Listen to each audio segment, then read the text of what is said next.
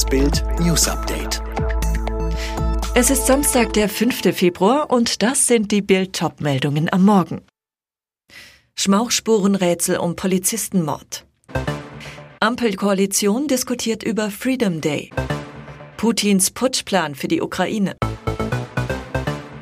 Nach dem Doppelmord an Polizeianwärterin Jasmin B. und Polizeioberkommissar Alexander K. nahm die Polizei zwei Männer fest und identifizierte zwei Tatwaffen, ein Einladergewehr und eine Flinte.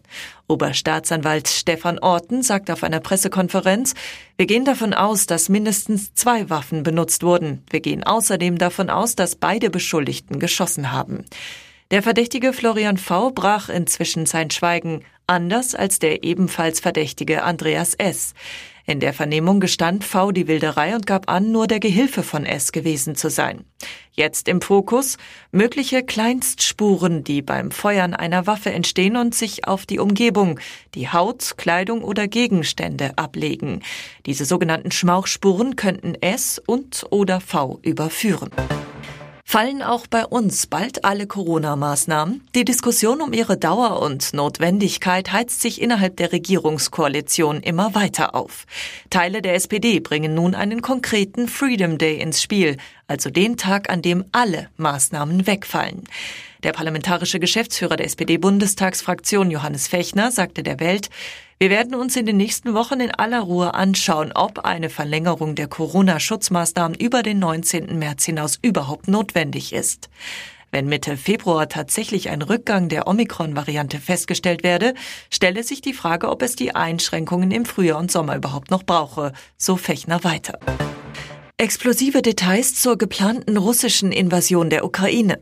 Ein ausländischer Geheimdienst hat Details über russische Nachkriegspläne in der Ukraine gesammelt, die aktuell in russischen Militärkreisen diskutiert werden.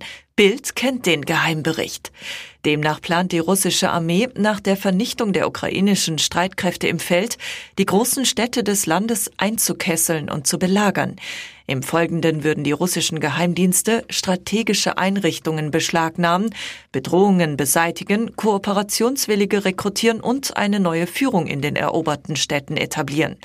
Nachdem dann alle großen Städte des Landes kapituliert hätten und unter russischer Kontrolle stünden, plane Putins Regime die Errichtung eines Scheinparlaments.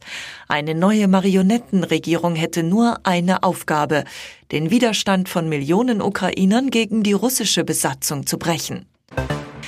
Zwei von sechs positiv, der Rest negativ. Im deutschen Olympiateam herrscht Corona-Chaos. Am Donnerstag wurden sechs deutsche Athleten nach der Ankunft am Flughafen Peking positiv getestet. Sie mussten im Olympischen Dorf in Einzelzimmer, um die Ergebnisse weiterer Tests abzuwarten. Die fielen bei den nordischen Kombinierern Erik Frenzel und Terence Weber positiv aus. Sie bleiben erstmal in Quarantäne. Noch ist genug Zeit. Die Wettkämpfe der Kombination steigen erst ab dem 9. Februar. Unter den vier anderen Athleten, die gestern die Isolierung verlassen durften, war auch Skeletoni Axel Jung. Jung war vor gut zwei Wochen an Corona erkrankt, galt in Deutschland aber bereits als genesen. Er konnte vor seiner Abreise vier negative Tests vorlegen. Ein möglicher Grund dafür, dass Junke in Peking nun wieder positiv war, die in China verwendeten Tests schlagen schneller an. Unser Corona-Held kann bald gegen Krebs impfen. Knapp 60.000 Menschen in Deutschland erkranken jährlich an Darmkrebs. Für vier von zehn Patienten ist die Krankheit nach der Behandlung nicht besiegt, denn bei ihnen kommt der Krebs nach wenigen Jahren zurück, oft anders und schlimmer als zuvor. Zum Weltkrebstag erklärte Professor Shahin von BioNTech im exklusiven Bildinterview, wie mRNA-Technologie bald vielen Dickdarmkrebspatienten die Angst vor einem Rückfall nehmen könnte und bei welchen Krebsarten das Prinzip des Corona-Impfstoffs noch Hoffnung macht. Shahin, wir haben für die Technologie Verträglichkeitsdaten von sehr vielen Menschen und wir sehen, dass es hochwirksam sein kann. Wir denken, dass unsere mRNA-Technologie in der Tumorimmunologie ähnlich hilfreich sein kann wie bei der Virusimmunologie. Ein Impfstoff kann nicht nur eine Infektion, sondern auch schwere Krankheit verhindern oder mildern. Zum ersten Mal in der Geschichte des Dschungelcamps hockten nur noch Männer am Lagerfeuer. Nach dem Auszug von Schauspielerin Anushka Renzi blieben fünf Herren übrig und machten den Kampf ums Weiterkommen unter sich aus. Am Ende mussten die TV-Zuschauer allerdings zwei von ihnen nach Hause schicken. Philipp erfuhr als erster Teilnehmer, dass er im Finale ist. Seine Message an die Fans, Danke Deutschland, ich küsse eure Augen. Auch Manuel erfuhr bald, er ist weiter. Ich habe Gänsehaut überall, freute er sich.